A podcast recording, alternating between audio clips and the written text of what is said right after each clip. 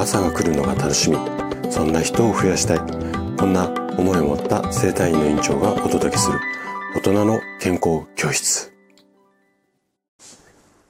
おはようございます。高田です。皆さんどんな朝をお迎えですか？今朝もね元気で心地よいそんな朝だったら嬉しいです。さて毎週土曜日は本の紹介をしています。で今日紹介したいのが更年期の処方箋といったタイトルの本になります。著者がね、松峰久美先生といって、産婦人科のドクター。で、現在はね、ご自身のクリニックの名誉院長をされている先生です。で、私の院に来院される患者さんからもね、よく更年期に関するご相談、本当にね、あの、いただきます。で、ここね、数年、うーん、3年、5年ぐらいかな、あのー、感じているのが、ネットでね、この、まあ、情報収集っていうか、そういうことをする、特に病気とか症状に関して情報収集をする方がすごく増えたなっていうことを感じています。で、あの、私の院にね、LINE されて、いろいろお話をして、先生、こんな風にネットにこう書いてあったんですけども、私もこの〇〇っていう病気とか、〇〇症とかっていう症状なんでしょうかねみたいな質問がね、本当に多くてね、中には、え、そんな風にこう書いてあるサイトがあるんですかってこう耳を疑うような内容も多かったりするんですよ。で、そんなこともあって今回ねこのあの先生の本を紹介しようかなというふうに思ったんですね。後でね目次の部分を紹介しますがこちらの本が素晴らしいという点がね更年期の仕組みの解説からこう分かりやすくスタートしてその対処法までこういう仕組みがあってその原理原則を踏まえてこんな風に対処していきましょうねみたいな感じの流れがねすごくこう分かりやすいこう書き方っていうかこう最初のページから順番に読んでいくだけですごくね理解しやすいんですよね。であとはこの、うん、先生ご自身がねこう考えてらっしゃる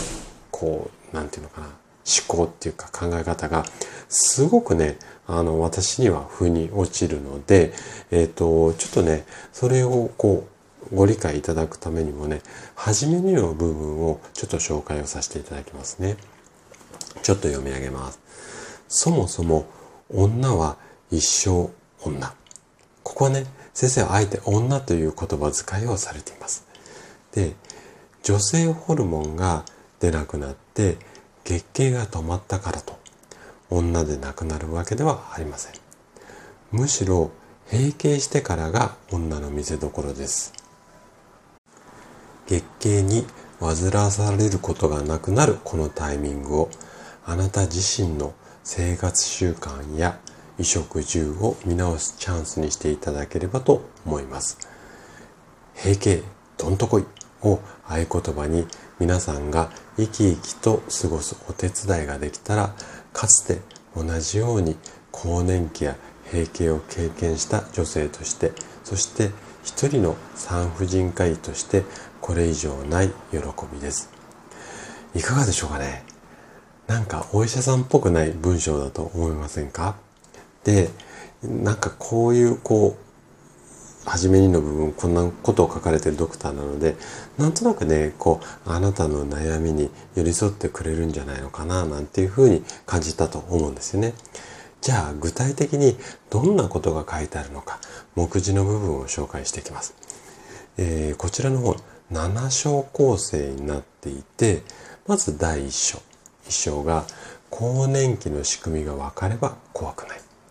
で第2章が体と心にどんな不調が起こるのか。第3章がデリケートゾーンを大切にする。第4章が骨盤底筋と骨を強くする。この辺りはねあの整体院でよくやる、まあ、治療法っていうかね対処法が詳しく書かれています。で第5章が更年期の気持ちの整え方。で、第6章が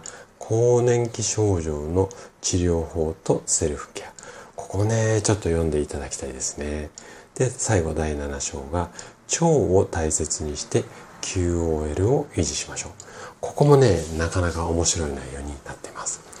でね、今日のね、話を聞いて、もしね、興味が湧いてきたら、ぜひね、手に取ってみてはいかがでしょうか。そしてね、例によって例のごとく、おそらくね、図書館にもあるかなというふうに思います。ただ、図書館になかったり、もし借りるのではなくて購入したいよという場合は、概要欄に Amazon のリンクをつけてありますので、そちら参考にしていただけると嬉しいです。はい。ということで、今日も最後まで聞いていただきありがとうございました。番組の感想などね、お気軽にコメントいただけると嬉しいです。それでは明日の朝7時またお会いしましょう。今日も素敵な一日をお過ごしください。